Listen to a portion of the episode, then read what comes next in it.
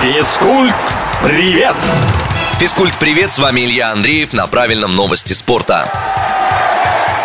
Победителем открытого чемпионата Австралии по теннису стал Яник Синнер. На пути к первому в карьере трофею Большого шлема итальянец сначала выбил главного фаворита Новака Джоковича, а после в финале обыграл Даниила Медведева, уступая по ходу матча 0-2. Россиянину Australian Open не сдается третий год к ряду. С 21-го Даниил каждый раз в финале и каждый раз чего-то не хватает.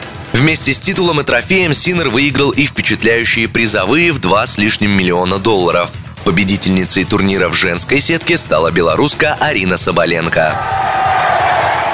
Сразу два именитых тренера в минувшие выходные объявили о том, что покидают свои посты. Сначала болельщиков шокировал Юрген Клоп. Немецкий специалист заявил об уходе из английского Ливерпуля, объяснив это тем, что у него просто иссякли силы. Он поблагодарил болельщиков и руководство клуба за невероятную поддержку и пообещал, что никогда не станет тренировать какую-либо другую команду в АПЛ.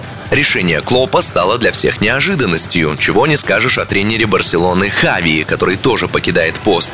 Последнее время дела у команды идут так себе, и разговоры о возможной смене специалистов в СМИ ходили давно. По словам Хави, это его собственное решение, ведь как человек, преданный Синегранатовым, он понимает, что настало время перемен. Российский футбольный союз представил расписание четвертьфинальных встреч в рамках фонбет Кубка России. Для команд пути РПЛ это будут ответные игры. За выход в полуфинал сражаются ЦСКА, Ростов, Зенит, Динамо, Спартак, Оренбург, Локомотив и Балтика. Еще восемь команд проходят в Кубке Путь регионов. Матчи состоятся 12, 13 и 14 марта. На этом у меня пока все. С вами был Илья Андреев. Услышимся на правильном радио. Физкульт, привет!